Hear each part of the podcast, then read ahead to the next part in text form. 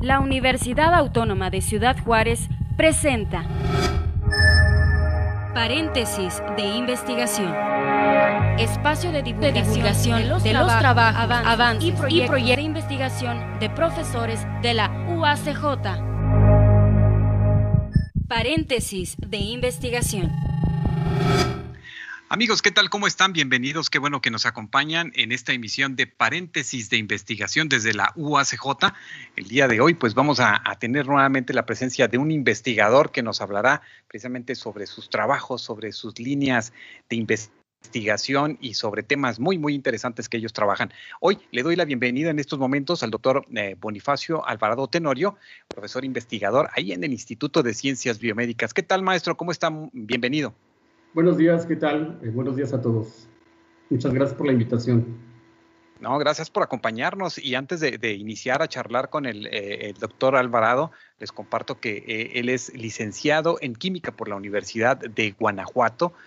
también es maestro en ciencias aplicadas por la Universidad Autónoma del Estado de Morelos, doctor en química por la UNAM Realizó también un postdoctorado en eh, Syracuse University aquí en Estados Unidos y es miembro del Sistema Nacional de Investigadores nivel 1.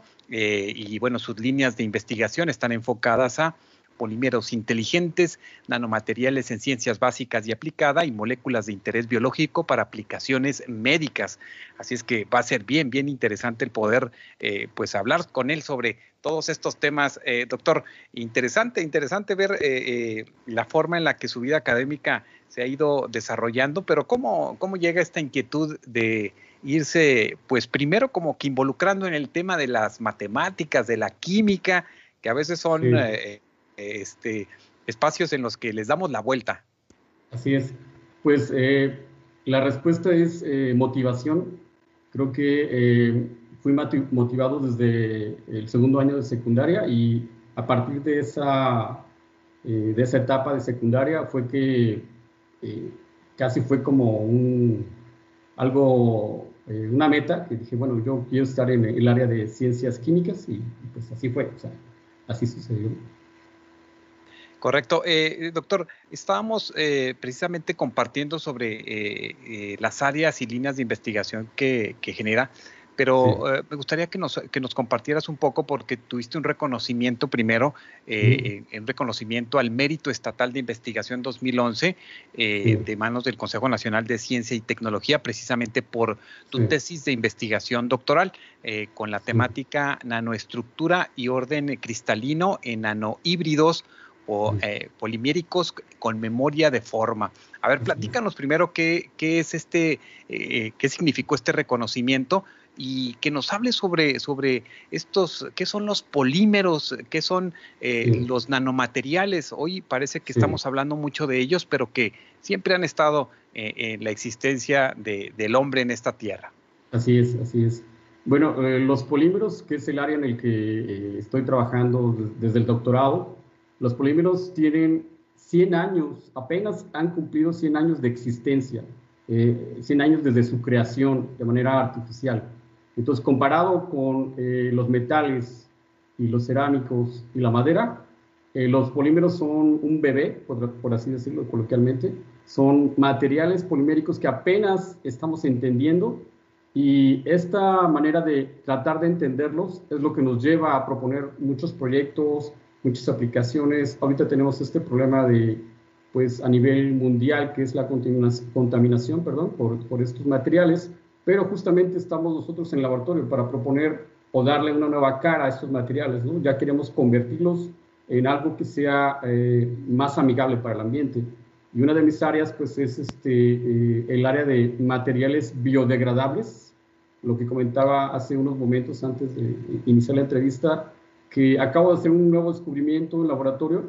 Este descubrimiento, híjole, a mí me tiene muy emocionado porque va a competir con otras dos, tres propuestas que hay en, a nivel mundial, porque de hecho esto ya, esto ya las grandes empresas transnacionales, eh, estamos hablando de empresas multimillonarias, están interesadas en apoyar materiales que sean totalmente amigables con el ambiente, que no estén eh, eh, dando pie a, contaminación de suelo, aire y tierra, ¿no? Entonces, estoy totalmente emocionado. yo espero que en unos meses podamos sacar un prototipo médico, sobre todo enfocado a médico, porque en el, en área médica, en hospitales particularmente, tienen mucho desecho plástico, entonces este material, una propuesta para un producto en, un hospital sería fabuloso y, más que, que, pudimos tenerlo aquí en, la universidad y, fue como un, hallazgo, realmente estoy muy contento.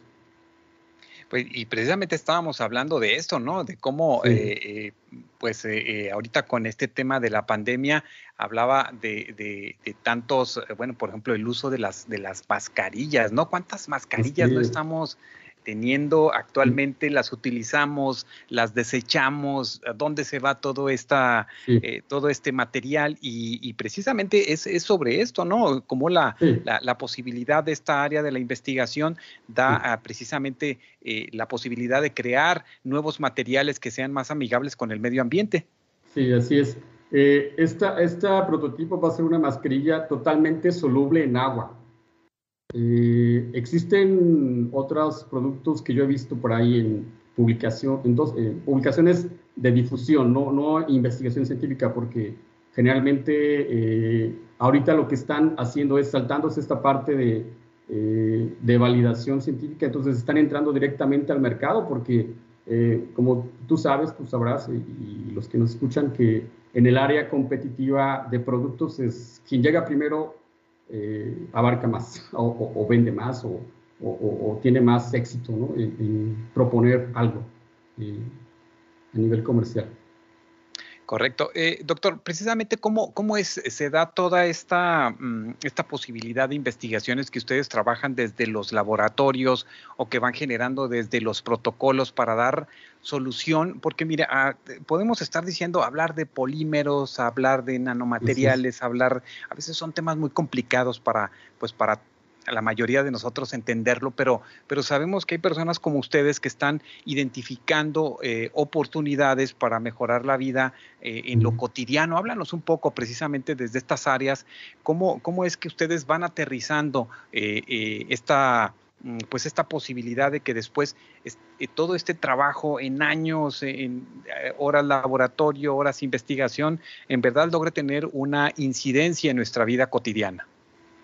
Sí, eh, gracias. Eh, eh, esta, la respuesta podría ser con algo que nos han venido comentando en la universidad a través de diferentes áreas dentro de la universidad hacia los investigadores. Y hay un punto importante que de hecho ha habido convocatorias dirigidas hacia nosotros, hacia los investigadores dentro de la universidad. Una de ellas, y bien importantísima, porque a mí me cambió, me cambió, me modificó un poco el chip en el sentido de la palabra innovación. Hace dos años hubo una convocatoria hacia eh, investigadores de la universidad y se llama eh, Nodos Binacionales de Innovación.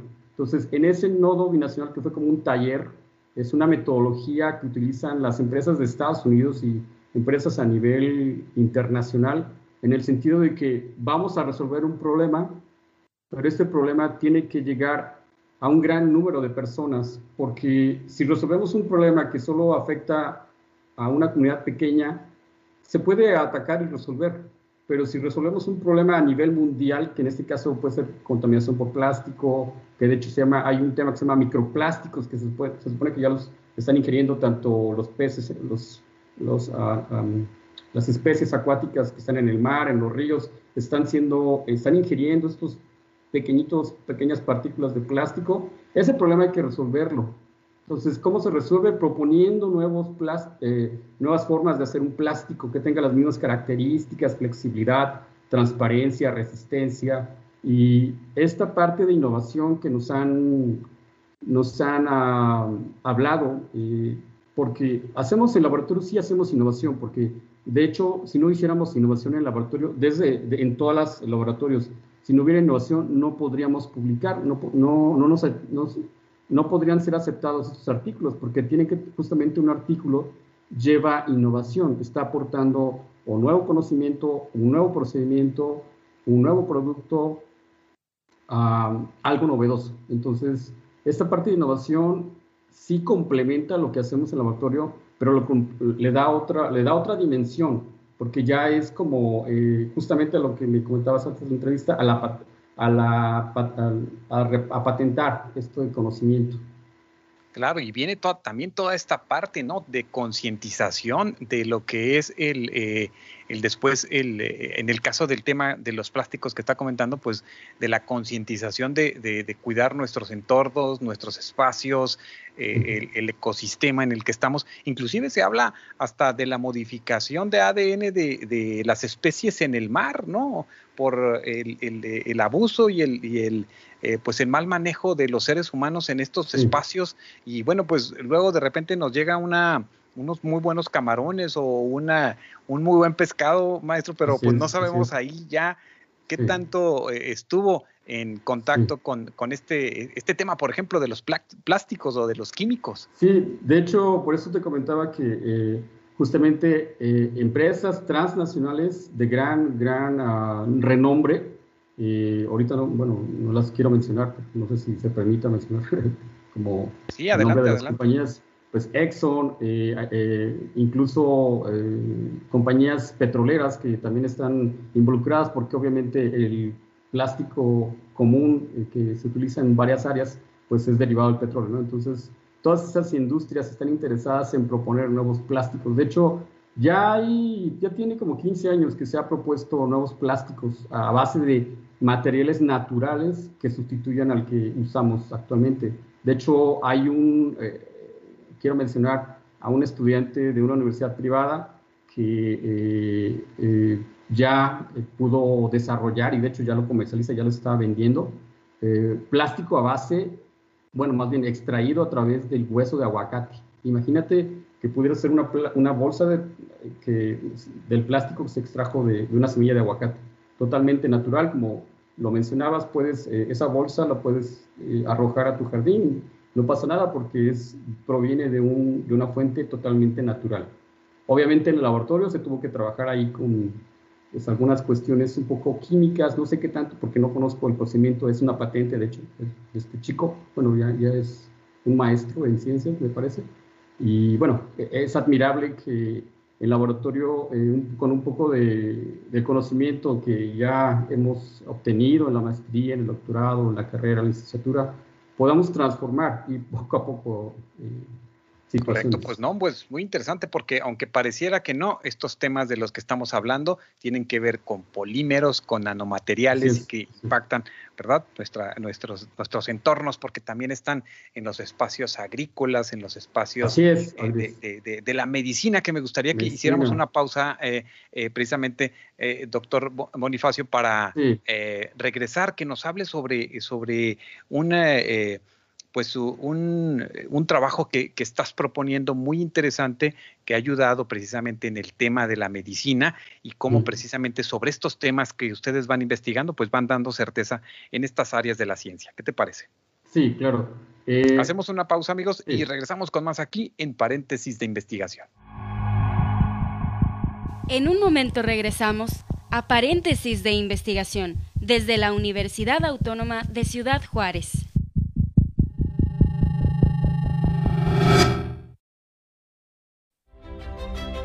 Las matemáticas son una base teórica y simbólica que permite precisamente que las ciencias avancen.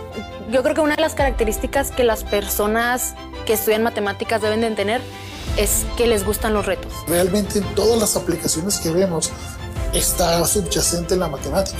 Desde los gobiernos, las tomas de decisiones, hasta en general la sociedad para agilizar el tráfico, para optimizar todo el papel que ha tomado la mujer dentro de las, del área de las ciencias y de las matemáticas ha sido, pues, podría decirse notorio.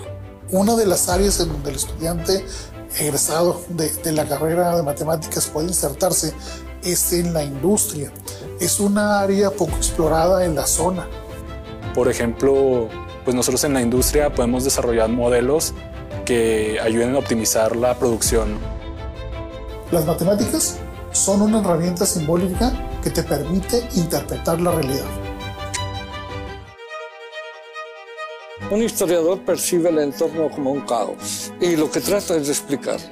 Trata de entender su entorno. Y dentro de ese entorno, que es un caos, algo le duele.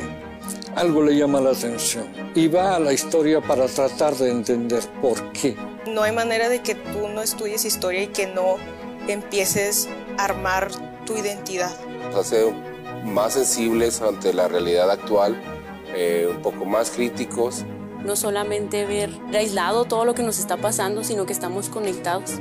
Los jóvenes deberían conocer la historia porque nos lleva a la empatía. La historia es pasión, la historia es vocación y la historia es una profesión. En esa profesión vamos a encontrar las respuestas. Una formulación que hacemos en esta disciplina es hacerle preguntas al pasado para poder comprender nuestro presente.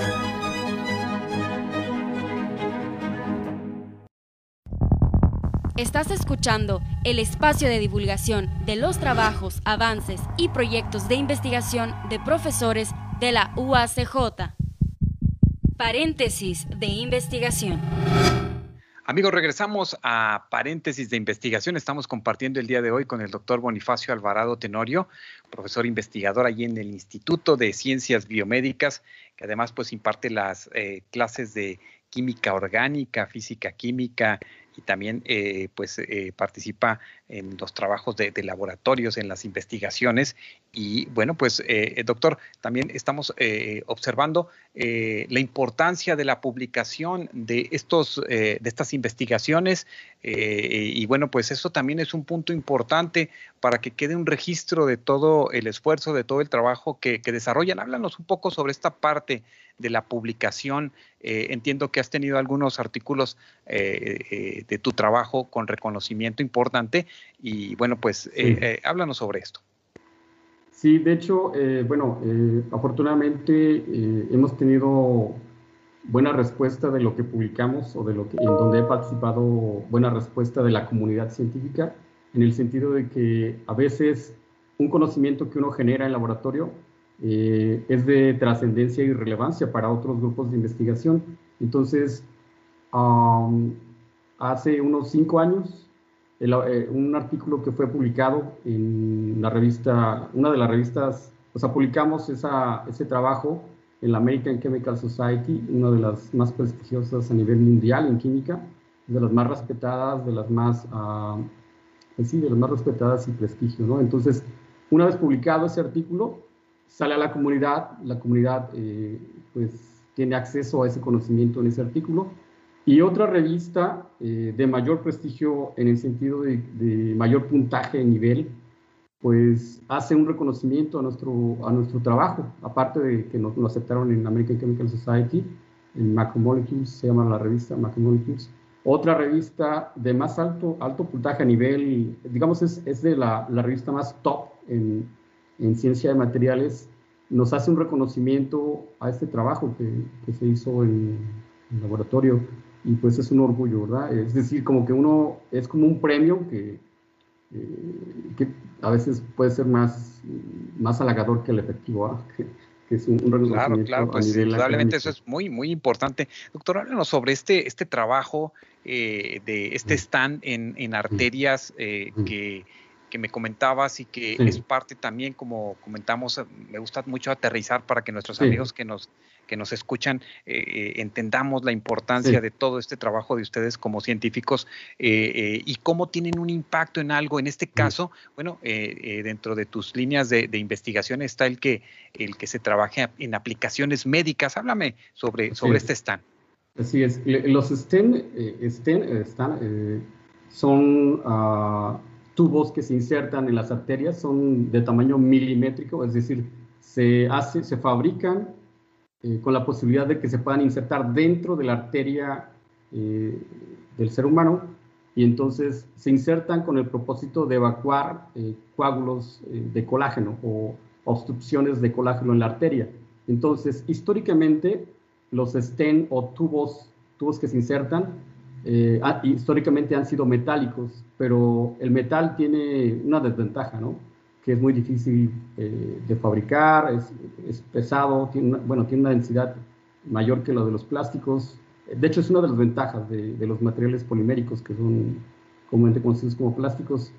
Y entonces, mm, ese tema nos importó, a mis tutores en, la, tesis doctoral nos, nos, interesó, y entonces propusimos una nueva, un nuevo material plástico que, que tuviera las mismas uh, propiedades físicas, es decir, que pudiera soportar la presión de la arteria, que no fuera tóxico para la arteria, que, que pudiera fabricarse e insertarse y, y, tratar de hacer esa función que ya sean los stents eh, eh, históricamente que se han utilizado en medicina. Entonces se propuso, se hizo, se mandó a hacer un prototipo, eh, funcionó, nada más que, pues como yo estaba en la época de, licenciatura, esa, ese conocimiento digamos, fue parte compartido con la Universidad de Syracuse, pero yo tengo nuevos, nuevos propuestas, tengo nuevos materiales que pueden hacer otras funciones. De hecho, eh, realicé un trabajo con una eh, doctora eh,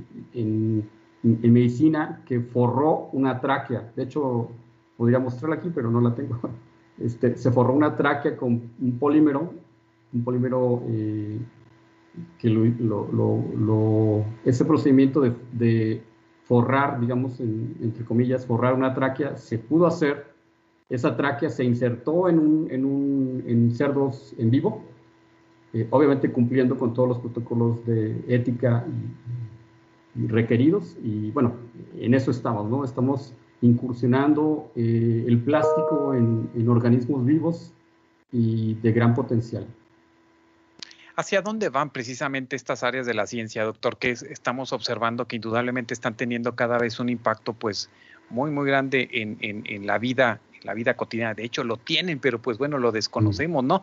Eh, y ahora que usted nos está dando este, este panorama, ¿qué observa en, el, en, el, en este horizonte eh, y precisamente en ese sentido, eh, hacia dónde pueden irse muchos de los estudios, de los trabajos de investigación que están realizando también estudiantes o personas que se vayan a ingresar a estas áreas del conocimiento a estudiar? Pues el área médica es, es un campo de gran oportunidad porque de hecho he tenido eh, el interés de acercarme con algunos médicos y les he preguntado sobre temas simples en el sentido de que qué material usan cuando tienen ese problema. Y pues la respuesta es, eh, a veces no tenemos, no tenemos eh, el material que necesitamos. O sea, no, no porque no lo puedan comprar, sino porque no existe. O sea, no existe, por ejemplo, bueno, recientemente se publicó hace dos, tres años un pegamento eh, que se pudiera utilizar eh, internamente en el organismo, pero no existía. Entonces, hay en, el campo médico es un, gran eh, abastecedor de oportunidades. Entonces, e, ese es un área en donde podemos participar en, la odontología, la cirugía, cosmética también, que de hecho se, está se quiere sustituir ciertos procedimientos agresivos o, o invasivos para, para las personas. Entonces, e, es una gran oportunidad el área médica para nosotros. Correcto, ¿no? Pues ahí está, mire, qué, qué, interesante. Actualmente, eh, eh, doctor Bonifacio, ¿en qué está trabajando? Eh, ¿Qué proyectos de investigación tiene, tiene en puerta y, se están trabajando, bueno, en este, en este tiempo? bueno, tenemos, bueno, yo tengo ahí un, un, un tema importante que es eh, darle un valor agregado a materiales de plásticos de un solo uso. ¿Qué significa esto? Es decir, eh, lo comentaba hace, antes de la entrevista, el caucho de las llantas, eh, el plástico de todo, todos estos productos que, que, compramos y que, bueno, tenemos que desechar porque son de un solo uso. Entonces, todo ese tipo de plástico yo ya le he encontrado, eh, tengo dos propuestas, al menos muy buenas. Una sería una pintura, una pintura con propiedades antibacteriales, que ya hay algunas propuestas eh, hace unos años, pero el plus, eh, la diferencia es más atractiva en cuanto a comercialización y potencial antibacterial. Esa es una. La otra, eh, tengo eh, también, eh, obviamente, por la formación de químico, imagina, no, te quiero hacer una pregunta. ¿Qué pasaría si tú pudieras recordar lo que hiciste el 16 de abril de 1999? Si te pregunto ¿Me podrías responder? Así, claro, maestro. A, Tengo una buena memoria. A las 10, a las 10.27 del 16 de abril de 1999 te, te, preguntaría, ¿qué estabas haciendo?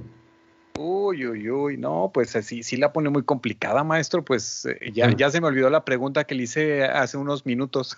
Ah, ah, ah, sobre, sobre, me preguntaba sobre qué otros temas de investigación estoy trabajando. no, no, bueno, en este caso. Eh, eh, eso que dices tú es, es, es, muy, muy complicado, ¿no? O sea, en realidad, eh, este, a veces en esta dinámica que, que lleva el mundo, este, nos encontramos que, que, de repente nuestras memorias o nuestra memoria se va diluyendo, ¿no? De una manera más rápida. Entonces, eso, esa pregunta da pie a que, bueno, es un tema de investigación que también estoy trabajando con, tus colegas que se llaman fármacos para la memoria. Eh, es decir, la recuperación de la memoria. Imagínate que tú podrías, eh, pudieras recordar todo desde los 4, 3, 2 años, sin, sin que te costara mucho trabajo. esto, lo, es posible a través de algo, unos fármacos que se llaman nootrópicos. Es decir, mejoran la memoria, mejoran el aprendizaje. Entonces, estamos trabajando en eso. Ya existen unas, eh, unas compañías, de hecho, una compañía que propone fármacos para la mejora de la memoria y obviamente desde el punto de vista de investigación. Y lo que queremos hacer es proponer nuevos fármacos para la memoria utilizando polímeros, o sea, que sean encapsulados por polímeros y se liberen con la temperatura del cuerpo humano. O sea, eh, una forma un poco más eficiente. Eh, obviamente es un reto, no, no, no, lo hemos logrado, no, no, está realizado, pero es un reto y, y, pues lo que tenemos en el laboratorio siempre son retos. Eh, eh, doctor, entiendo, entiendo por lo, mm, lo que estuve yo eh, este, leyendo un poco sobre los polímeros. Hay, hay polímeros naturales, polímeros artificiales. Este, eh, últimamente de repente quizás las personas se pueda satanizar el tema de los polímeros porque lo desconocemos, pero entendemos que es algo que está en la vida, en la naturaleza, eh, eh, en ese sentido, pero hay, hay, hay, estas otras aplicaciones que de repente desde la estética se está ah, colocando desde la perspectiva médica y que, eh, y, que ha cobrado, sobre todo cuando escuchamos de algunas eh, eh, personas muy famosas que, que y hablan de polímeros y hablan de estos temas, pero no, no, no entendemos claramente su impacto y que pudiera satanizar de alguna manera este, este tipo de estudios. Sí, de hecho, es una excelente pregunta la que haces porque yo lo comenté en un, en un momento. Eh, los plásticos son, apenas los estamos conociendo, a pesar de que ya hay muchísimas aplicaciones, bastantes, habrá, no sé, 500 aplicaciones de los plásticos, quizás, eh, por decir un número, pero comparado con la cerámica, el metal y la madera, los plásticos son súper jóvenes, por así decirlo. O sea, tenemos 100 años apenas de conocer, o bueno, de, tratar de entender qué es un polímero, qué es un plástico, y como tú dices, realmente ahorita hay una etapa en donde están satanizados eh, y desde mi punto de vista están satanizados porque más que la parte de contaminación o por los microplásticos que ingieren algunos organismos en el mar, en el agua, este, están satanizados porque por un mal, una mala gestión, una mala recolección de esos eh, materiales plásticos. Y, eso es parte de, ¿no? del problema, una mala gestión, que de hecho hay, ha habido foros en donde eh, investigadores, tecnólogos, están de acuerdo que no es que tanto contamine el plástico, sino que más bien hay una mala gestión que sí se reconoce, esa mala gestión de la recolección de los plásticos y reciclado. Sí hay. Pues miren, bien, bien interesante y además, bueno, pues eh, eh, estos, estos temas son, son temas que eh, vamos a estar escuchando hablar mucho de ellos, indudablemente, y que, pues, doctor Bonifacio Alvarado, yo quiero agradecer este, este espacio de compartir un poco sobre lo que, lo que se está realizando desde los laboratorios y desde este tiempo de, de, investigación que generan. algo que quieras dejar en el ánimo de los estudiantes y también en el ánimo de, la gente que nos escucha? Bueno, eh, yo creo en el sentido para los estudiantes, eh, creo que ellos eh, necesitan motivación todo el tiempo como lo hemos tenido nosotros. Entonces, los invito a que encuentren una motivación. Una vez encontrada esa motivación, pueden lograr lo que ustedes quieran obtener.